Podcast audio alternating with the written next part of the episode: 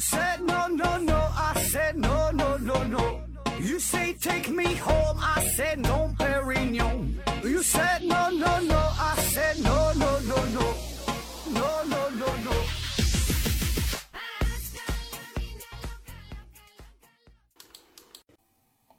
拼命探索，不计后果。欢迎您收听思考盒子。现在是中秋节小长假，大家呢赏月亮、吃月饼，祝大家呢团团圆圆、阖家欢乐。嗯，虽然放假，咱这个节目呢还是继续啊，啊还是线上硬广。听节目送奖品，奖品呢现在有这么几样，一个是美人茶公司提供的五大箱子茶叶，一个是 KK 魔法画家公司提供的五大箱子画笔，还有一个是大家学公司提供的五大箱子护眼学习台灯。还有一个是大家学公司提供的一份价值五百元的网络学习课程。啊，这期呢还多了一样，就是一位热心听友提供的两大箱子松茸。啊，上期是四大箱子，这期是呃两大箱子啊。要说松茸这东西，那是相当好吃了，也相当有档次啊，送人呢也是倍儿有面子。啊，这期是送两份啊，这毕竟这玩意不便宜啊。这个 有想购买的朋友可以联系我，我把这位听友的微信发给您。呃，这不是什么大品牌啊，也没有什么自己的店铺哈，他就是自己有实体店卖这个松茸，呃，他天天自己上山上去采摘，然后回来这个就卖给大家，欢迎大家呢，呃，支持咱们，参与咱们的抽奖活动。下面呢正式开整，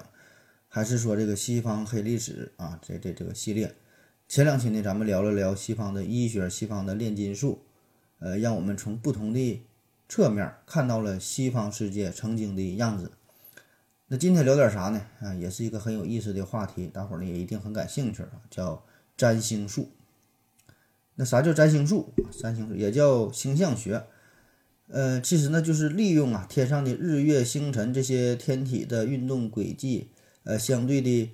位置啊明暗的变化啊等等等，通过这些的观测，以此呢来预测人世间个人的命运呐。呃，王朝的更迭呀，以及其他方方面面的发展的变化，就做预测呗。这事儿呢，外国也有，中国呢也有。那为啥会有占星术？从大的方面来说，占星术这个也是占卜的一种。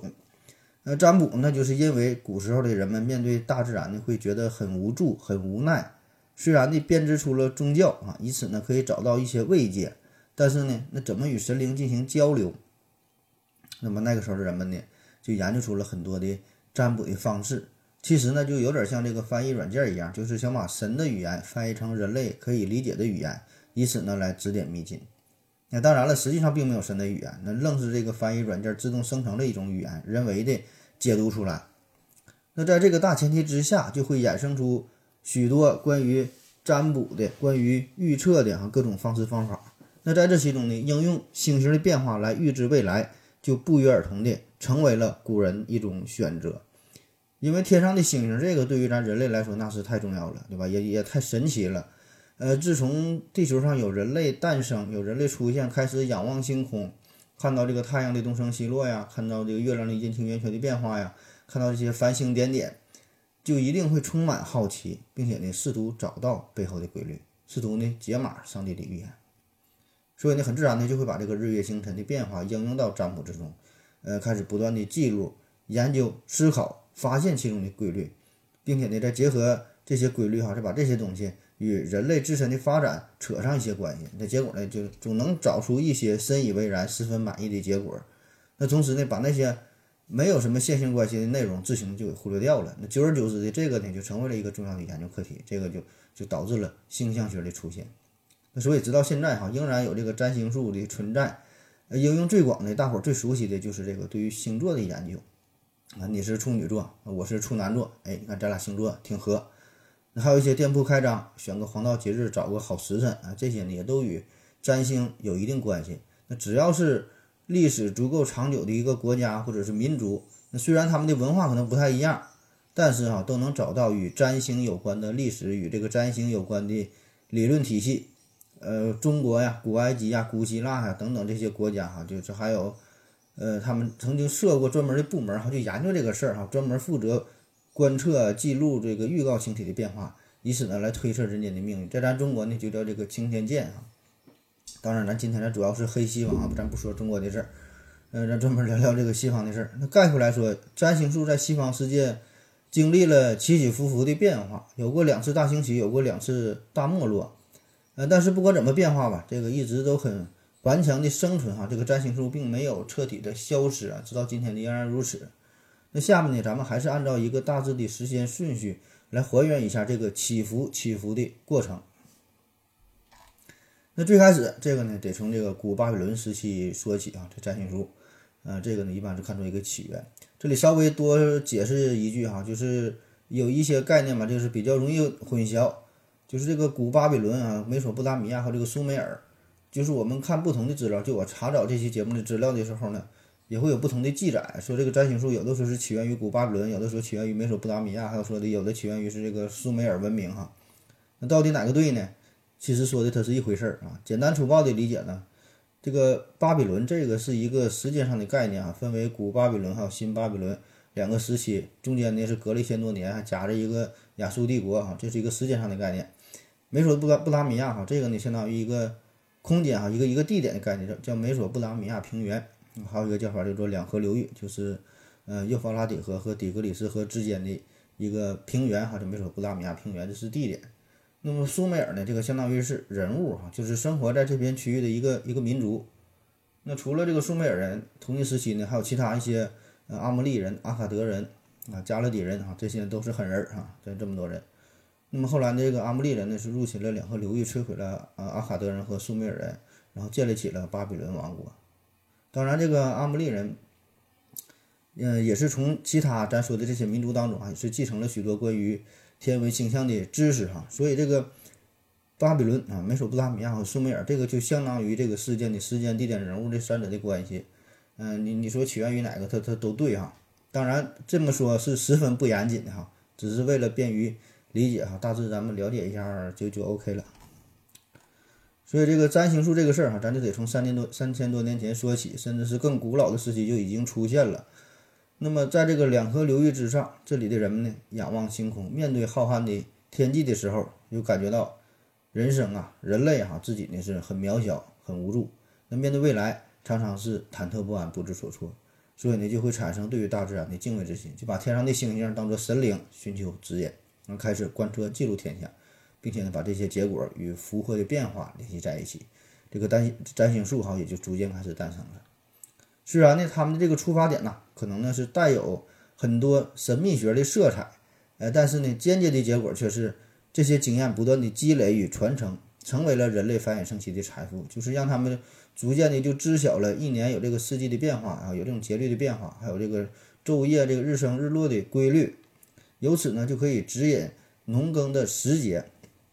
啊，种地越来越方便了。同时呢，这个古代它也需要这个在海上航行啊，为了辨别方位啊、定位啊，也需要以这个星星作为参考。那么呢，就把散布在天上的这些星星，运用自己丰富的想象想象力啊，充分发挥想象力，把这些呢连接在一起，呃，形成了不同的星座，并且呢，与古老的文明这些神话也是扯上了关系。这些呢，就是早期占星术的一些现实意义。那正是出于对于农耕啊、对于航海这些现实指导意义，以及人类预知未来的需要。这个占星就是越来越受到了重视。那此时呢，出现了第一本论述天体预兆的楔形文字的书。那这些研究就奠定了今天占星学的基本呃雏形。那当时他们所观测的最主要的这个天体就是太阳、月亮，还有五大行星啊。五大行星就是水、金、火、木、土啊，别的行星他他他他也看不着。那在这段时期呢，比较有代表性的就是到了这个新巴比伦。嗯，这个时期，嗯，加勒底人，英语呢叫做 Candy 啊，听听我这标准的美式发音啊，Candy 啊，这个词儿音译过来就是加勒底啊，这个词儿呢还有这预言者，呃，占星者哈，呃，这这这这个意思。所以呢，你看，他这个王朝虽然存在的时间不长，但是在这个占星学上是大放异彩哈，有有有很重要的影响。这个加勒底人呢，对于占星术最重要的贡献就是黄道和这个黄道十二宫。啊，黄道，黄道呢，就是这个地球上人观测这个太阳在一年内所走的路径，就这么转了这么一圈儿。呃，因为当时人们呢是以这个地球为中心嘛，以自己为中心，太阳绕着地球转，所以呢，他把整个这个天空呢想象成一个大球，然后这个星体呢就是分布在这个球的表面，这个呢就是所谓的天球。这个黄道呢就是太阳在天球上运行的轨迹，然后黄道两侧的区域大概就是呃八度九度哈，这这两边这个范围这就是黄道带。那么这一圈是三百六十度啊，黄道。然后古巴比伦人呢还把这个黄道呢分成呃十二等份儿，那三百六除以十二哈，每一份就是三十度啊。这那么这一份儿就叫一个宫，所以呢是黄道十二宫啊，也就是咱现在说这个十二个星座。当然我们更熟悉的呢，则是经过后来这个希腊人的加工，把这个黄道十二宫和这个希腊神话联系在一起。那么这样呢，就是让这种非常深奥难懂的难懂的星象星象学变得更加形象、更加直观。这个星座呢也被赋予了人格化，啊，也便于民众的接受。这个黄道十二宫这个概念，这个对于后来的占星术啊，这简直是太重要了。可以说，后续所有的这些占星的思想啊，基本都是源于这个十二宫。那么大概的意思呢，也都是一样哈，就是说每个人他出生的时候，太阳啊、月亮啊，还有这些行星啊，就会对这个人产生不同的磁场的效应。就是出生的时候已经定型了，那么这个效应呢，就会呃根据当时这些天体的相对的角度啊、距离的不同，所以这个每个人他出生的时候就已经隐藏着这个生命的密码。所以这个星座，这就是上帝留给人类命理的一个自然的线索哈。我们就要发掘这个深层次的关系。这个呢，就是呃巴比伦时期。那说完这个巴比伦哈，下面咱简单说说古埃及。埃及人的占星术呢？呃，咱简单说一下，就是大致呢是分为两个阶段哈。第一阶段呢，就是在最开始的时候，埃及人呢也是独立产生了星象学的雏形，他也研究这个事儿哈。比如说用这个天狼星的位置来预测洪水的消长，还有这个金字塔的设计呢，这个也与猎户座有关啊，就非常的严谨嘛。这个都是经过严格的测量和计算的啊，这个呃金字塔的位置啊、角度啊。因为这个猎户座呢，在古埃及是代表着主宰生死啊、主宰呃转世轮回的天神啊奥西利斯啊，这个猎户座。那么呢，这个埃及人呢，就是希望这个法老啊和这个奥西利斯啊和这个天神一同掌管人间的节气，就是让他呢可以永久的延续下去啊，生生不息。这是第一阶段哈，是他自己研究的阶段。那第二阶段呢，就是在这个亚历山大大帝远征之后。呃，黄道十二宫哈等等这些占星的理论就传入了埃及，呃，并且呢，埃及人对这个十二宫呢进行符号化，这个是后续的一个发展。那么这个时候呢，占星术呢在埃及的民间也是开始广为流传，呃，许多后期的金金字塔就这个陵墓当中这个壁画上也可以看到呃黄道十二宫的记载。那总体来说吧，呃，埃及人呢还是沿袭了呃巴比伦人的这个占星的思想，这个是埃及。下面呢，重点说说这个古希腊。嗯，古希腊它在这个占星史上是发挥着非常重要的作用。这个呢是大约是公元前四百年左右，亚历山大大帝横扫欧洲、中东、西亚很多的地方。那同时呢，把这个希腊文明随着版图而扩展。那这样就促进了整个这个区域的文化的碰撞和融合。那巴比伦的占星术也就影响到了波斯、埃及以及呃犹太人的宗教与哲学。那这样也就促使了这个占星术更快地进入到了希腊世界。那此时这个占星术体系也是日臻成熟完善。那这段时期，呃，也是这个占星术到达了第一次的呃黄金时期。因为之前这个占星术啊，最主要的功效呢还是服务于宫廷。一方面呢，就是这个帝王啊，他他都笃信占星术，想要预示未来，呃，想要永保江山。另一方面呢。利用占占星术呢，也可以进行一些政治统治，就是呃，这是一种这个呃王权神授的理念啊，以此呢来愚化百姓啊，就想通过这个神秘学啊，以此呢来巩固自己的王权。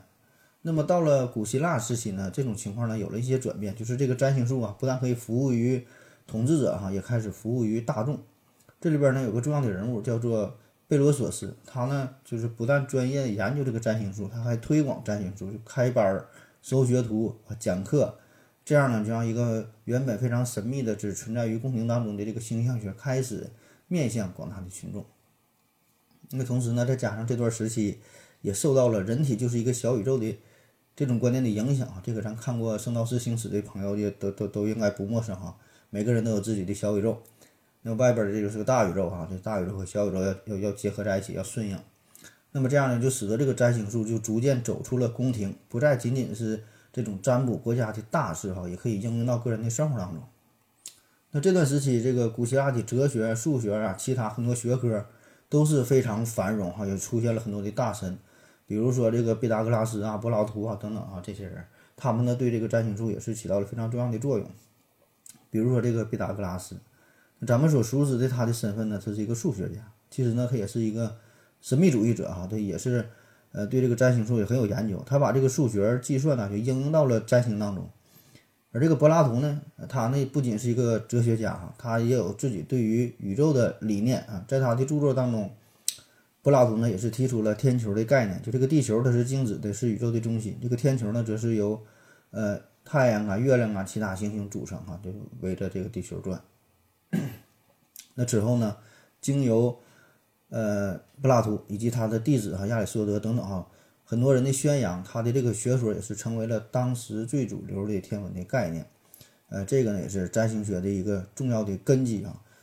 那么这些大神的研究也都是极大的促进了占星术的发展。那在古呃在古希腊时期呢，还有一位大神哈，叫做托勒密，呃，也是占星术标杆式的代表人物啊。他是天文学家，也是地理学家，对光学啊等等很多方面都有研究。那他既然研究天文学，那个时候他所谓的天文学和这个占星啊，其实它就是混在一起的。这个托勒密啊，他对于占星有着很大的影响，他就研究这个行星的运行轨道啊、行星的逆行啊、日食月食啊、呃恒星的岁差等等很多方面哈。那他的这些研究有一些是比较科学的，有一些呢只是有很多迷信的成分啊，有一些是错误的解释。最典型的就是这个地心说啊，他是地心说的集大成者。也就是为了解释，呃，观察到的太阳啊、月亮等等行星的运行，因为它是以这个地球为中心，所以呢，实际的观测哈和这个和这个结果呢很难对应上哈。就为了解释地心说这个事儿，它是非常麻烦嘛，他就不断的完善自己的理论哈，就是叫本轮和均轮呐，就不断的往上加轮子，这个各种天体啊转的是乱七八糟的。那么这个解释虽然看起来很复杂，但是它这个思想哈是受到了大伙儿的。接受这个影响也是极为深远。那当时呢，托勒密还出了一本书，叫做《占星学世书》，这个是呃非常非常重要的一本书哈。他把这个占星学的框架，这个呃整个啊都是说的非常的详细，被看作是占星学的集大成啊，确实很牛逼。这个书是两千多年前的书了，可是呢，这里边的一些占星的技巧，直到现在呢也是仍然还被应用。通常呢都是认为这个占星学。在托勒密的时代就已经奠定了基调。那么此后，他们呢还把这个黄道十二宫进行进一步的细分完善，呃，认为这个五星啊在黄道的不同的弧段上的作用各有主次。那某个星星对于人的影响力，按照其所处的弧段以及其他敌友弧段的关系而定。反正这事儿吧，就是越来越复杂的坐标，再结合着什么黄道十二宫的位置啊，以及其他非常复杂的这种几何关系。占星这个事儿呢，也是变得十分的繁琐啊，那么结果呢，就是有时呢也会出现一些自相矛盾的情况，所以呢，这个就需要占星者根据不同的情况，结合自己的经这个经验加以变通。所以呢，这个占星术可以说从它诞生的那一天起，呃，不但的要求你会观测、会计算啊，更得呢会说、会表达、会圆场啊，这个所有的占卜都是如此。那么以上呢，这就是第一个大的阶段。源于巴比伦，然后呢是传到了埃及，得到了进一步的发展，啊，再到古希腊变得繁荣，变得兴盛，哈，达到了占星的第一个黄金黄金时期。那么黄金时期过后，就是开始进入到了低谷，这个呢就是大约和这个中世纪哈是同时开同时开始的。那么从中世纪开始，这个占星呢就是走下坡路，原因呢就是欧洲出现了连年的征战，以及呢宗教的高压统治。那按理来说，哈，其实这段时期这个占星术应该是大放异彩，呃，因为这个时候正值这个罗马帝国从兴盛到灭亡的过程，社会呢是比较动荡，所以呢，这个社会越动荡吧，人们对于自己的命运的，呃，这个未来啊这些呢，就是越难以把控啊，就不知道自己的命运如何，以后这个到底是死是活，所以呢，就需要一些占卜的方式，给生活一个指引，呃，可以填补这些需求啊。所以呢，本来这个时候占星术应该是很有市场，但是问题是呢，这个时候这个基督教呢开始统治整个西方世界。所以呢，占星术你这事儿对吧？你是想预测未来，这个就与上帝的旨意呢格格不入，自然的也就引起了基督教的批判。那比如说，基督教圣徒，呃，圣奥古斯丁啊，在他的这个著作《忏悔录》中呢，大肆的抨击占星学。你上帝是万能的，是神圣的，是不容亵渎的，是不容侵犯的。那你你占星这个事儿，你想要解读上帝的旨意，这个是不允许的。所以呢，这个时候占星学就是。开始被禁止啊！那只剩下黄道上的这个符号出现在中世纪所用的历法上，别的基本的啥也看不到了。那么随着这个西罗马帝国的灭亡，欧洲进入到空前的呃文化的一个黑暗的时期，占星术哈也是进入到了第一次的衰败期。那么东罗马帝国那边呢，也就是后来说的半占半占庭帝国哈，这边呢同样是由于宗教、由于政治的因素，占星术呢发展的也不顺利哈，至此占星术开始停摆。好了，咱先休息一会儿。我要跟正南去尿尿，你要不要一起去啊？我也要去。哎，风姐，我要跟正南、阿呆一起去尿尿，你要不要一起去啊？喝了口水回来，咱们继续聊。那说完了第一次的兴盛与衰败啊，就再说第二次的兴盛。其实呢，和上期说的炼金术啊这事儿很像。整个的这个经历的脉络也都是差不太多哈，都是这么几个时期，都是这么起起伏伏。这个占星术的第二次兴盛呢，是以阿拉伯帝国的翻译运动作为缘起。呃，到了文艺复兴时期，这个是到达第二次高潮啊。刚才咱们说了嘛，这个由于基督教在欧洲盛行，所以呢，对于非基督教各种知识文化呢，都是加以排斥。占星术呢，自然也是在欧洲开始没落。但是这个时候呢，也就是大约在公元八百年左右，阿拉伯人开始了一场为期大约二百年的翻译运动啊。因为这个阿拉伯它的这个特殊的地理位置，地跨亚欧非，呃，也交融了波斯啊、印度啊、希腊呀、罗马呀、阿波罗哈、呃、阿拉伯哈等等诸多地区古代东西方的文化。那作为统治者来说，你你地处这么复杂的位置，你想稳固自己的江山。不仅呢要靠枪与炮的强权统治，还需要文化与思想的洗礼，啊，或者叫做洗脑啊。所以呢，这样呢就诞生了这个翻译运动。啥意思啊？就是翻译别人的东西呗，翻译别的国家的呃著作啊，方方面面都得翻译过来，这样呢才能了解他们，这样呢才能统治他们。那这段时期，阿拉伯世界也是人才辈出啊，包括艺术家呀、思想家呀、诗人呐、哲学家、天文学家等等各个各个领域啊，都是不断的发展。所以，这个阿拉伯人也就是继承了很多希腊、罗马时代的占星的知识，啊，比如说之前说这个柏拉图和亚里士多德的著作都是大量的翻译嘛，所以呢，这里边自然占星术的相关知识也被带入过来。还有之前说的托勒密的占星学四书，哈，那这一时期的占星术就开始更注重于与这个。埃及啊，与波斯啊等等这些神秘主义开始相结合，那和上期节目说的这个炼金术也开始走得很近啊，可以说他们是师出同门。因为这个占星术哈，这个说炼金术这些都是受到了古希腊时期非常严重的四元素等等这些知识的影响。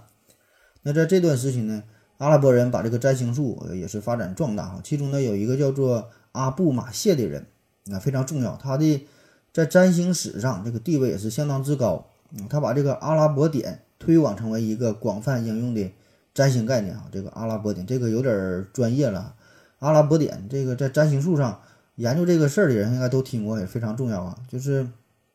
阿拉伯点这个啊，它并不是阿拉伯人直接发明的。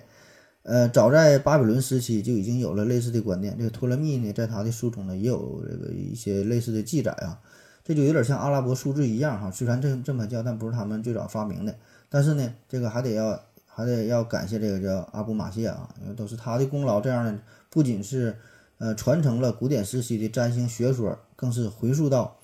呃埃及呀、波斯啊、呃加勒底然后等等这些的文献。那么呢，再经过他的整理啊，再把这个阿拉伯点这个概念不断的推广，然后呢广泛的运用。具体这个阿拉伯点怎么计算啊？这事儿就相当复杂了，太专业了，咱也不研究这个，也也也整不明白啊。什么幸运幸运点呐，婚姻点呐，死亡点呐，嗯，这个以后呢，这个阿拉伯世界也是出现了，呃，一大堆哈占星学的大师，比如说阿尔布马扎、巴塔尼、比鲁尼哈等等这些啊，反正我是一个都没听过。这个翻译运动带来了阿拉伯世界的文化昌盛，在公元九世纪到十三世纪时期，这个呢也被看作是伊斯兰的黄金时代。那占星学也是随之再度兴起。那虽然呢也与这个穆斯林的宗教有一些冲突吧，但是总体上来说呢，占星术还是得到了很大的发展，并且呢逐渐开始再次回归到欧洲。呃，其中一部分的原因呢是由于呢十字军的东征，呃。简单说一下，就是十字军东征，就是在一零九六年到一二九一年的时候，欧洲的封建领主和骑士以收复穆斯林入侵占领的土地为由啊，对地中海东岸的国家呢发动了战争。所以这个十字军呢，就从阿拉伯人那里边呢掠夺了大量的财富，也有许多的学术典籍，这样呢就把这个占星术又重新带回到了西方。那么此时这个占星术的理论思想呢，已经是变得日益成熟哈，不断的完善了。同时呢，这个时期呢，这个基督教呢也是历经了几百年的沉淀，变得呢相当的稳定。那么这个时候呢，它就不像原来那样哈，这个这个时候就已经对其他的文化呢也开始抱有相对比较开放的态度。这样呢，也就为占星学的第二次高潮啊，第二次黄金时期奠定了基础。那在公元一二五年，意大利。波隆纳大学把这个占星术列为正式的学科，这个呢就说明占星呢已经是得到了官方的认可。那随后呢，很多大学里都设有这个呃占星术的专业哈，还有这个占占星的教授啊，占星的导师。那么这个时候，占星学呢大致向三个方向发展哈，分门别类了。一个呢是解释。呃，出生图对人影响的叫决疑占星学，还有一个呢是以占卜为主的时辰占卜占星，还有一个呢是以预测自然界与社会大事件为主的世俗占星学。那到了十三世纪，从许多的文学著作当中呢，也可以看到占星术。呃，占星家呢也成为了社会的宠儿，比如说神圣罗马帝国的腓特烈二世啊，他在位的时候呢，身边呢就经常跟着一大堆占星学家。那关于他呢，还有这么一个一个一个一个趣闻嘛哈，就是他为了考验自己的占星师哈，说你们成天吹牛逼哈，预测这预测那的，你给我预测一个，你就说你就说预测我今天我能从哪个城门出城，然后呢，他的这个御用占星师就在纸上呃写了一个答案，写完了把这个纸包成一个团儿，交给了这个腓特烈二世。这个狡猾的腓腓特烈二世呢，为了不让这个占星师猜对哈，特意呢让人在墙上打了一个洞。他愣是从这个洞里边钻了出去。可是呢，在他穿出这个城堡之后，打开纸条，看着纸条上写着：“国王今天将从一个新的出口走出城。”那有了以上阿拉伯时期的前期铺垫，占星术呢就随着文艺复兴的到来，开启了第二次的大繁荣。这个呢，还是得从这个文艺复兴时期的这个思想说起啊。其实上期节目咱们已经介绍过了，就文艺复兴核心思想呢就是。从神呐到人的一个转变，就是要回归人性哈，找到人性，叫做仁义，呃，叫做人文主义精神嘛，回归人性，就倡导个性的解放，反对愚昧，反对迷信。而当时呢，这个占星术呢和天文学又是混在一起的，这个占星学家也是天文学家，所以呢，这个当时这个占星术。呃，对于当时这些人看来，哈，这个占星这个是一个科学研究，哈，占星学家呢是是是科学家的身份出现在社会上，对吧？你你观察星星，观察月亮，你研究这些星星的运动的规律，你看这个不就是在找寻宇宙的真理吗？同时呢，你这个占星这个事儿本身呢也是服务于人啊，就是帮助人生寻找答案，哈，启迪人生，启迪思想。你看这个你，恰恰就符合人文精神，所以呢，这样呢，这个占星术也就是迎来了它的第二次高潮。那这个时候，这个占星术最主要的变化有这么两个方面，一个呢是这个占星术得到了社会上层人士一些贵族的认可啊，这是往上走；另一方面呢，在民间呢，这占星术呢也是广为流传哈，这个是往下走。特别呢是这个占星术还和一些医学啊等等和其他一些学科呢相结合。那么你那谁不得病啊，对吧？你得病还都跟这个占星扯扯上关系，所以可见这个占星术在当时之泛滥。那咱先说说第一方面，这个占星术怎么往上走的。呃，意大利佛罗伦萨这个是文艺复兴时期呢非常重要的一一个一个城市啊。那市政府呢就有正式任命的占星学家，罗马教皇呢也是呃笃信占星术，所以呢在加冕的时候呢也都由这个占星师你得先算上一卦，看看哪天哈哪天是个好日子。那宫廷呢也有这个占占星家顾问哈，大事小情呢都得让他们帮着参谋。据说呢在英国哈，英国女皇女王哈伊丽莎白一世终身不嫁啊，其中的一个原因。据说就是因为他听从占星师约翰迪的建议。约翰迪啊，这个呃，这占星师和这个女皇的关系俩人非常密切啊。这个国王有什么大事小情啊，国家的一些重要的事件都得找这个占星师商量。而约翰迪这个人也也确实有两把刷子哈，人家是占星师，人是正经剑桥大学三一学院毕业的。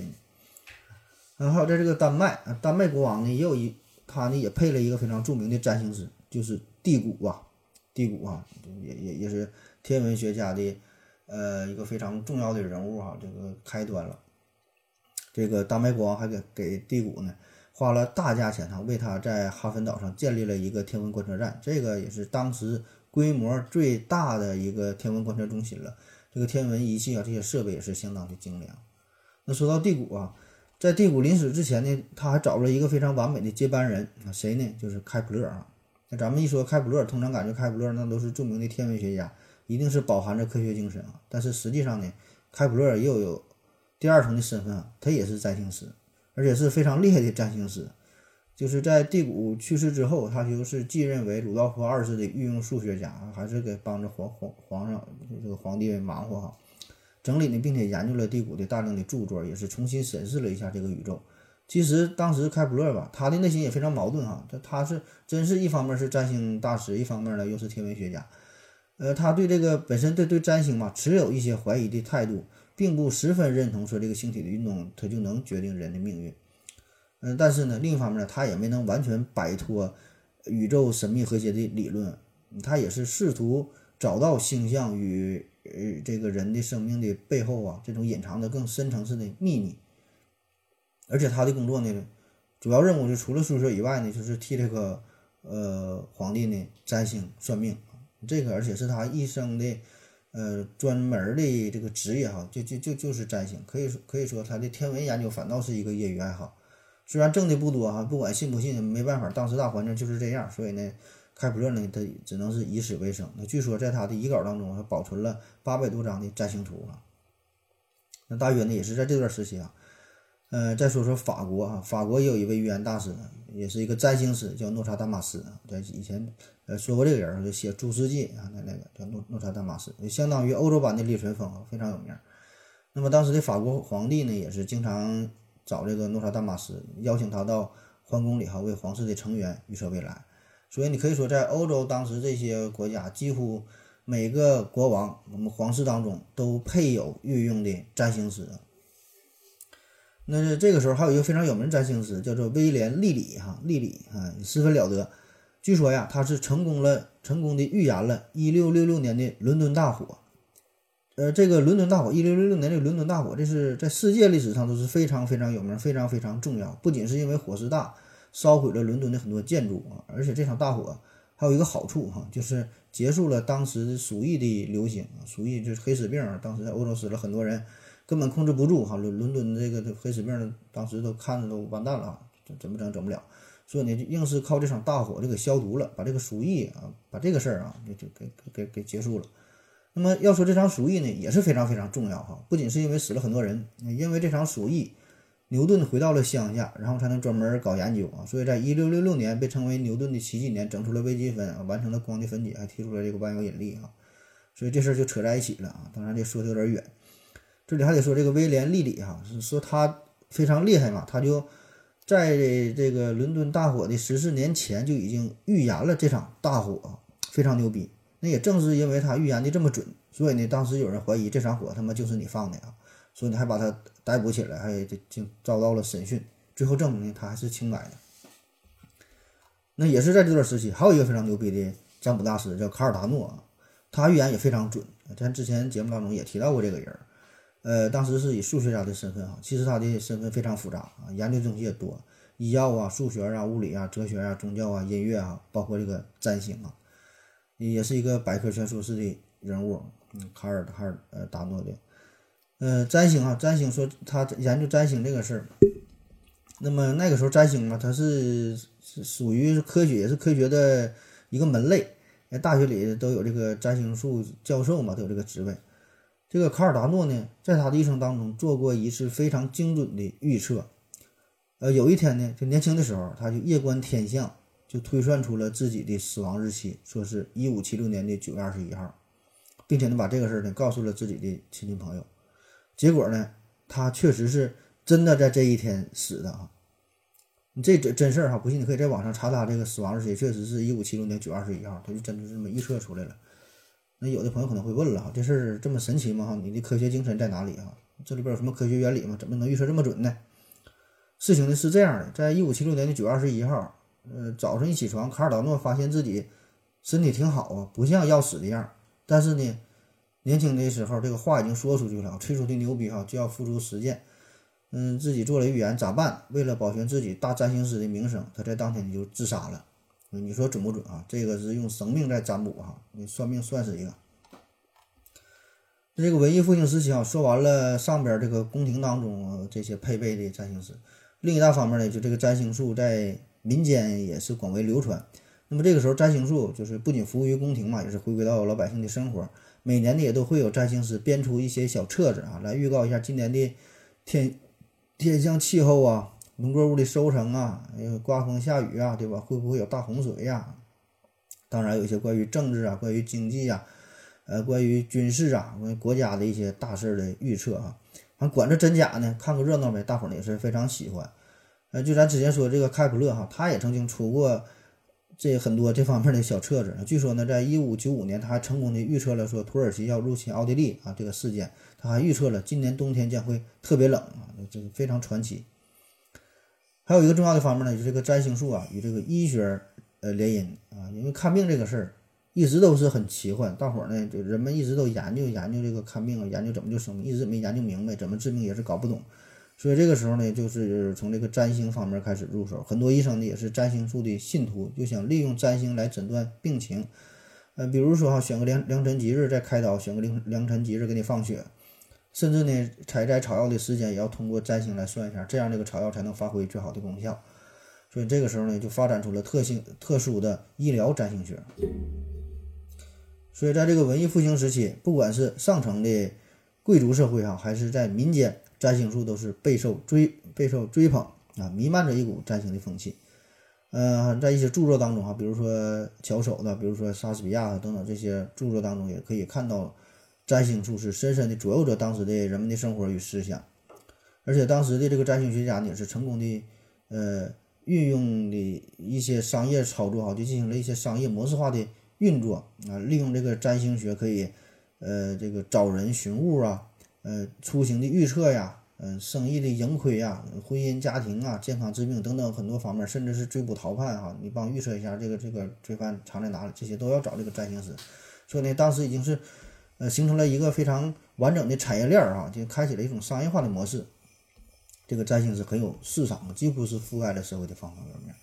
所以呢，在这段时期，再加上这个呃欧洲资本主义兴起，这段时间这个大航海啊，这个航海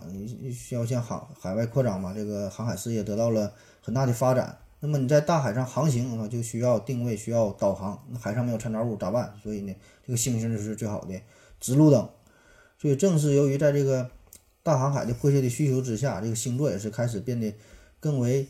普遍哈，得到了得到了关注，所以这个也是间接的催化了占星术的大发展。那么这个时候，占星术就到达了它的第二个黄金时期。好了，咱们再休息一会儿。我要跟正南去尿尿，你要不要一起去啊？我也要去。哎，风姐，我要跟正南、阿呆一起去尿尿，你要不要一起去啊？尿了个尿回来，然后继续聊啊。那刚才说了，在文艺复兴时期，占星学得到了普遍的推广与应用，然后呢，就开始慢慢的又走下坡路了啊。原因很简单，因为这个时候出现了哥白尼，出现了伽利略等等这一票人物，那天文学上出现了一次革命性的变化，人们呢以一种前所未有的视角来重新审视这个宇宙。那此时，最主要的。就是地心说，这个已经站不住脚了。人类呢，似乎并不是上帝的宠儿，我们的位置呢，也没有想象的那么那么特殊啊。这一切呢，可能只是一场巧合罢了。所以，这个天文观测哈，这个行星轨道的计算等等的这些结果，间接的也就是动摇了传统的占星学的观念。因为传统的占星，这个都是以地球为中心啊，这以以这个为作为出发点。你现在这个地球已经不再是宇宙的中心了，再加上后来木星的卫星啊、天王星、海王星啊、冥王星的发现。那人们对于地球、月亮、太阳以及其他行星之间这些关系有了越来越多的了解，占星的观点就开始遭受了遭受到了严重的质疑与挑战。那还有一个更为根本的原因啊，就是不仅是天文学，呃，其他方面哲学呀、科学呀，一个整体的进步，以及全社会民众的意识开始觉醒。因为就是你即使你出现了这个日心说哈，也不能完全否定占星术，因为确实在出现占出现这个日心说之后啊，仍然有一小部分人根据日心说啊，发展出了一个全新的占星术的理念，你就完全可以以这个太阳为中心。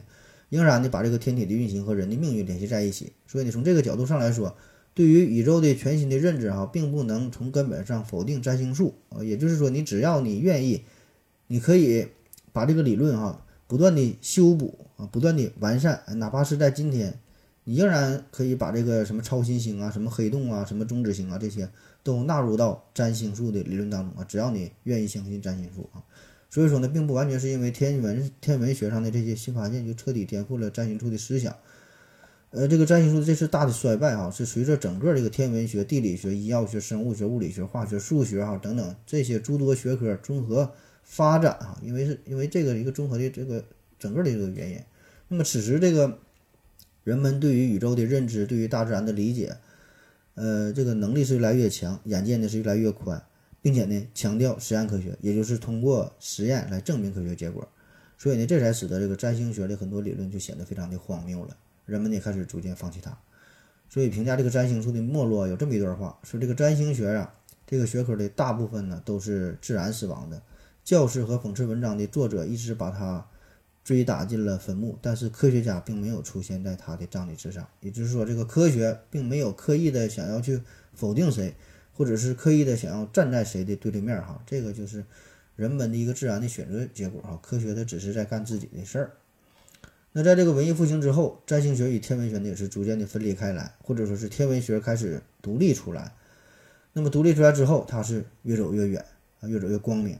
那占星占星学呢，则是一直处于停滞的状态哈，未曾想自己生出这么一个大逆不道的孩子。那么此时，这个占星术就开始沦为社会上的非主流文化。啊，占星师呢，只能是继续沉浸在预测、通灵啊、魔法呀这些神秘主义当中，不能再为人们服务了。那这事儿呢，是直到十九世纪的中后期，呃，欧美的神秘学啊，呃，有抬头的趋势，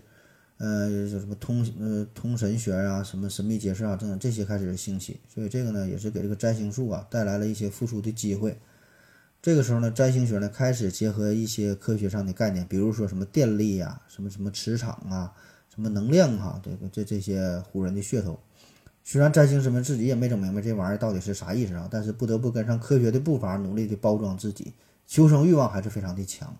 那在这当中呢，有个最著名的一个人叫做艾伦里奥哈雷奥哈狮子座，呃，他呢创办了一份十分畅销的占星杂志哈，还写了三十多本关于占星学的教材。呃，有人呢也把这个艾伦里奥呢称为现代占星学之父。那由于他的这个影响吧，这个现代占星学在欧洲啊，在美国呀是成立了协协会哈，还有一一些学院，让这个占星的研究呢更加系统化，算是呢找到了一个位置。那么这个占星学另外一个藏身之处呢，就是在这个心理学上啊，和这个心理学开始联姻。嗯，这里边最有代表性的人物就是卡尔·荣格。呃，他除了是一位心理学大师，他对占星学呢也是十分的热爱，十分的有，十分的有十分深入的研究。那他说，就是我们出生在一个特定的时刻、特定的地地点啊，这个呢就像是葡萄酒一样，葡萄酒讲究酿酿造的年份，讲究产地。那么从他诞生的那一刻起哈，他的身上就已经蕴藏着那一个年份的、那一个季节、那个产地的特质了。那么这个时候呢，也有大量的学者啊，把这个心理学、行为学、统计学和这个占星相结合，发展出了心理占星学。那到了今天，整个占星学的环境呢，也是处于百花齐放的状态啊，有印度占星，有九分盘，有泛音盘，时辰卜卦占星，还有德国的汉堡学派等等很多很多。那么现在这个社会啊，这个咱大众啊，对于占星学的态度也是非常的包容，也不再把它看作是。那种什么封建迷信的活动哈，人人喊打的状态哈，不是哈，更多的呢可能是有一些心理学，有一些娱乐的色彩在里边。那现在在社会上影响最广、粉丝最多，也是大伙儿最喜欢乐乐见的啊，平时也是经常干的一个事儿，和这个心理占卜有关的内容，就是谈论星座这个话题。嗯，这看电视啊、看报纸、杂志、八卦小报上，也经常有所谓的星座专家通过这个星座分析啊，研究你的性格啊，推测你的财运呐、桃花运呐啊。那么这个星星座这个事儿，可以说比其他任何什么人格分析这个事儿推广的都要更为广泛。嗯，可以说这个星座每个人咱多少都了解点儿哈。你就算你不是特别关心，起码呢也知道自己是什么星座，也知道自己星座有一些什么特点啊，也知道处女座有什么特点啊。不管信不信啊，起码能听过这个事儿。那古往今来，占星术从诞生啊到今天有几千年的历史，对吧？准与不准呢？有有有人说准，有人说不准。那不管准不准，它依然能够存活在今天，哪怕是现在这么发达的时代哈，这么文明的社会。仍然有它的市场，仍然有它存在的空间。那么这个背后呢，一定也有它存在的道理啊。嗯，那话说占星术啊，咱说星座这个事儿吧，还真就是挺有用哈。多少呢，学一点挺有用啊。在一些饭局上，或者是头一次相亲和女生见面啊，有一些挺尴尬的场合啊，可以聊一聊星座啊，女生也挺喜欢。那为啥感觉哈，咱说这个星座这个事儿哈，它有时候预测的还真就挺准呢？第一呢。就是因为大家呢都爱听好听的话啊，星座分析里边说的内容呢，很多都是夸奖你的话，说你这人啊真诚啊、勇敢、善良、自信，不管说谁谁都爱听，对吧？而且这些词儿说的都非常的模糊，那啥叫善良？谁一辈子还没做过一两件好事儿，对吧？第二呢，就是人们都习惯记住那些说的对的地方啊，忽略了那些说的不对的地方。比如说，哎，我研究出了一种叫保生男孩丸啊，对，一个神秘的配方，吃完保证生男孩。那么最终的结果呢？如果真的有人买了，真的吃了这个药，对吧？就会有一半的机会，嗯，这个药它是管用的啊，生男孩。所以呢，这些生男孩的家长呢，就会大肆宣传，把这个药当成神药，帮我去推广；而那些生女孩的家长就把这个事儿就给就给忘了，不了了之了。所以这个事儿可能就会越传越深。第三呢，就是一个重要的心理学项，叫做巴纳姆效应。可以说，任何一个算命啊、占卜这方面的事儿哈，都与这个巴纳姆效应有关。就看这个，你得会说哈，怎么利用巴纳姆效应。啊，只是我们不不知道哈，我们不知道这个名儿，嗯，平时都是这么去做的，都是这么上当的。巴纳姆效应就是说，每个人呐，他都会很容易相信一个非常笼统的一般性的人格描述啊，就觉得这种描述很适合他。比如说哈，我分析你，你这个人啊，我觉得你平时呢是很需要别人的关心，呃，希望呢得到别人的赞赏。虽然呢你这个人在个性上确实有一些弱点，但是呢你通常呢都会。嗯，努力的设法的去弥补这些弱点。在性格上呢，你有时非常的外向哈，比较的容易亲嗯亲近，但是有时候呢却是非常内向，不愿意表达自己内心真实的想法。同时呢，你有很多的梦想，呃，其中的一些可能看起来不切实际，但是呢，你并不想放弃。你看是不是感觉说的和你挺像啊？其实这些都是废话哈，每个人都是这样啊，谁不谁不这样啊？说的并并没有什么实质性的内容。但是呢，这个算命啊，它就是这样，就是说这些废话，就是这些废话。第四呢，就是对于神秘主义的膜拜与信服，就是首先你研究这个事儿，喜欢这个事儿，喜欢看星座的人，他他他就是喜，他就是相信嗯星座的人哈，他他不相信这事儿，根本他就不看了啊。所以呢，他就是本身就带着一种对于神秘主义的膜拜，就是觉得冥冥当中呢会有一些注定好的东西。所以呢，这些因素综合在一起，这个星座以及其他的这种命运分析啊这些事儿，还是有很大的市场。所以这个星座它也就构建了一套为广大人民群众啊呃所共同接受的一种语言体系，就是总能让两个陌生人在瞬间就找到共同的语言，然后让对方打开话匣子。所以这个也是建议各位听友哈，没没事多了解了解，不管信不信他，还是挺有用的哈。那听了咱们节目之后，不但可以聊星座哈，还可以往更深入的地方去挖哈。所以说星座背后的这些故事也挺好玩。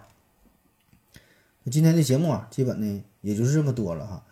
嗯，咱说了这个占星术，说说这个星座，回顾了一下西方的这段黑历史。恰好呢，这正好是中秋节啊，中秋节咱聊到占星术。也是看看头上的明月啊，看看这个月亮也是总能给我们带来一些思考，不管是不是用它来占卜吧哈，可能呢我们会由这个月亮哈会思考自己的未来，看到月亮呢也能嗯想起来自己家人哈，对对于家人的一种思念，嗯，也可能呢会产生一些非常理性的思索啊，看到月亮想一想啊，这宇宙是咋回事儿哈？关于一些未来呀，关于一些神秘哈，就产生了一种非常好奇的心理啊。嗯，可能得有一些非常感性的想法，海上生明月，什么天涯共此时啊，想起这些非常优美的诗句儿。那么星象学啊，占星术这个到底是否真的能够预测未来呢？我觉得有这么几句诗挺好哈。这个苏轼说啊，月有阴晴圆缺啊，人有悲欢离合。刘禹锡说呢，东边日出西边雨，道是无晴却有晴。张先说，牛星织女年年别，分明不及人间物。王勃说呢，闲云潭影日悠悠，物换星移几度秋。所以这个命运啊，到底是把握在自己的手里，还是说写在浩瀚的星河之上？啊，这又是一个宿命论与这个自由意志的话题了，这个你自己研究去吧。那今天的节目就这么多了哈，这个西方黑历史系列啊也就结束了。其实这个西方黑历史系列这这个文案呢，这还有一期节目呢哈，是关于西方沐浴的黑历史，就是洗澡啊，洗澡这个，呃，本来已经就是整理好了，但就是还没最后完稿，本来还有这么一个一个节目。呃，洗澡的事其实相当有研究了哈。这一说洗澡，咱东北哈都好像挺挺挺好洗澡的。其实，在世界历史上，这个西方历史上，这个洗澡这事儿相当讲究。最开始是露天的沐浴啊，后来有专门的公共的浴池啊，再到后来有一些娱乐设施在里边哈，这奢华程度完全超乎你的想象。西方很多名画呢，一看好也和这个沐浴都有关。但是思前想后，感觉沐浴这个话题呢还是比较敏感。倒不是我觉得敏感，对吧？我一个泌尿外科医生，啥场面没见过，啥敏感不敏感？我是觉得这个西马平台现在的审核机制非常的严格，非常的变态，所以呢，咱就不往河边走了哈。呃，虽然我也不太可能把这个沐浴这个话题讲的多多么多么色情，对吧？因为毕竟咱们这是一场非常严肃的、非常正经的科普节目啊。嗯，但是咱做节目吧，也没有必要像打游击战似的。这人家避讳的反感的内容哈，咱咱咱就没有必要找麻烦哈，呃，可能就会因为你这个题目那些这个一个词儿就就给你下架了，所以咱没有没有必要惹这个麻烦。就比如说之前有些节目叫《红书》哈，《红书》就是荣格写的一本心理学著作就被下架了，啥原因呢？他他也没说好，估计是因为一个“红”这个字儿啊。所以呢，咱就是听话啊，听话，咱好好好好做节目。放心哈，不讲沐浴的事儿，下期节目也同样精彩啊。具体讲啥我还没想好。那花了四期的节目，聊了聊西方黑历史啊，说说了三个大方面哈，医学、炼金术、占星术。其实这三个事儿吧，它有很多的相似之处啊，就是从这个起伏的发展变化上来看，都是哈，从时间跨度上来看，都是就从这个古希腊呀、古埃及呀，就从巴比伦呐，从从这些古国开始，然后呢，历经中世纪，然后再到阿拉伯时期啊，再再到这个文艺复兴，再到近现代。那么从这个变化的过程当中，咱们呢就是对这个西方的历史啊，可能有一个完全不同的了解哈，可能呢也会产生一些兴趣哈。嗯，这个历史其实也不是像你想象的那么枯燥哈，这玩意儿还得看谁讲啊。那么这三段历史也是这三个带有非常浓郁的神秘色彩的学科啊。那最终的结果呢，还都是挺好。你看这个古代医学哈，促成了当今的分子生物学呀，什么器官移植啊、基因技术啊、克隆技术啊，这是从这个古古代医学开始的。然后这个炼金术呢，这是成为了化学的开端啊，直接导致了一些新元素的发现呢。当今化学当中的一些实验操作呀、一些器具啊，这些呢也都是源于炼金术啊，这是个现代化学的开端。占星术呢，这是更是就直接的。衍生出了现代的这个天文学，同时呢，在哲学啊、心理学方面呢，也是有不小的促进作用。所以回顾他们的黑历史，要说黑，确实挺黑啊！因为这放血疗法放死不少人，沉迷于炼金术、重金属中毒死了不少人啊。还有今天说的占星术哈，整个社会呢都是处于一种大迷信的状态。还有算命算死的啊，这个可以说是西方人少系列哈。而且你要知道这三个事儿呢，咱是分三期讲三段黑历史啊。那实际上这三段历史呢？都是出现在同一时期的，出现在同一个社会上，出现从同一个社会上啊，它同时存在的啊。所以说，你说当时过去啊，这个西方的黑历史，这个社会啊，得多黑啊，得相当奇葩，相当的怪诞了。但是这个都是他们的历史了。黑暗过去之后，阳光普照大地啊，一片光明。好了，感谢您收听，谢谢大家，再见。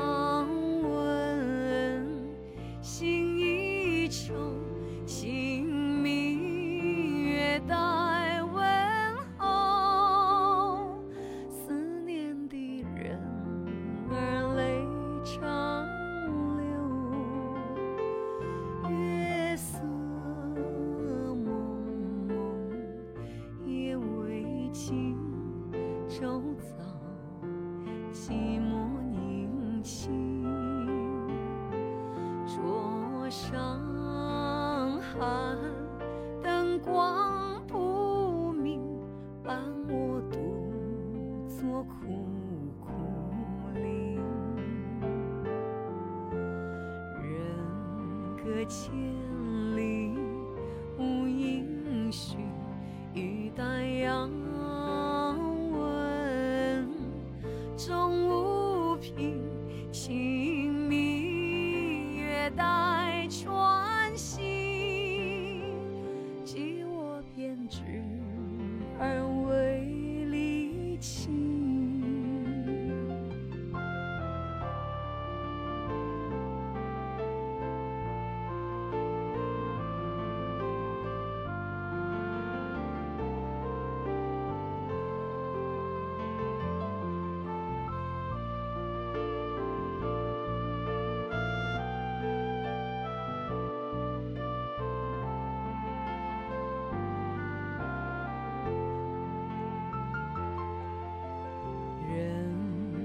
千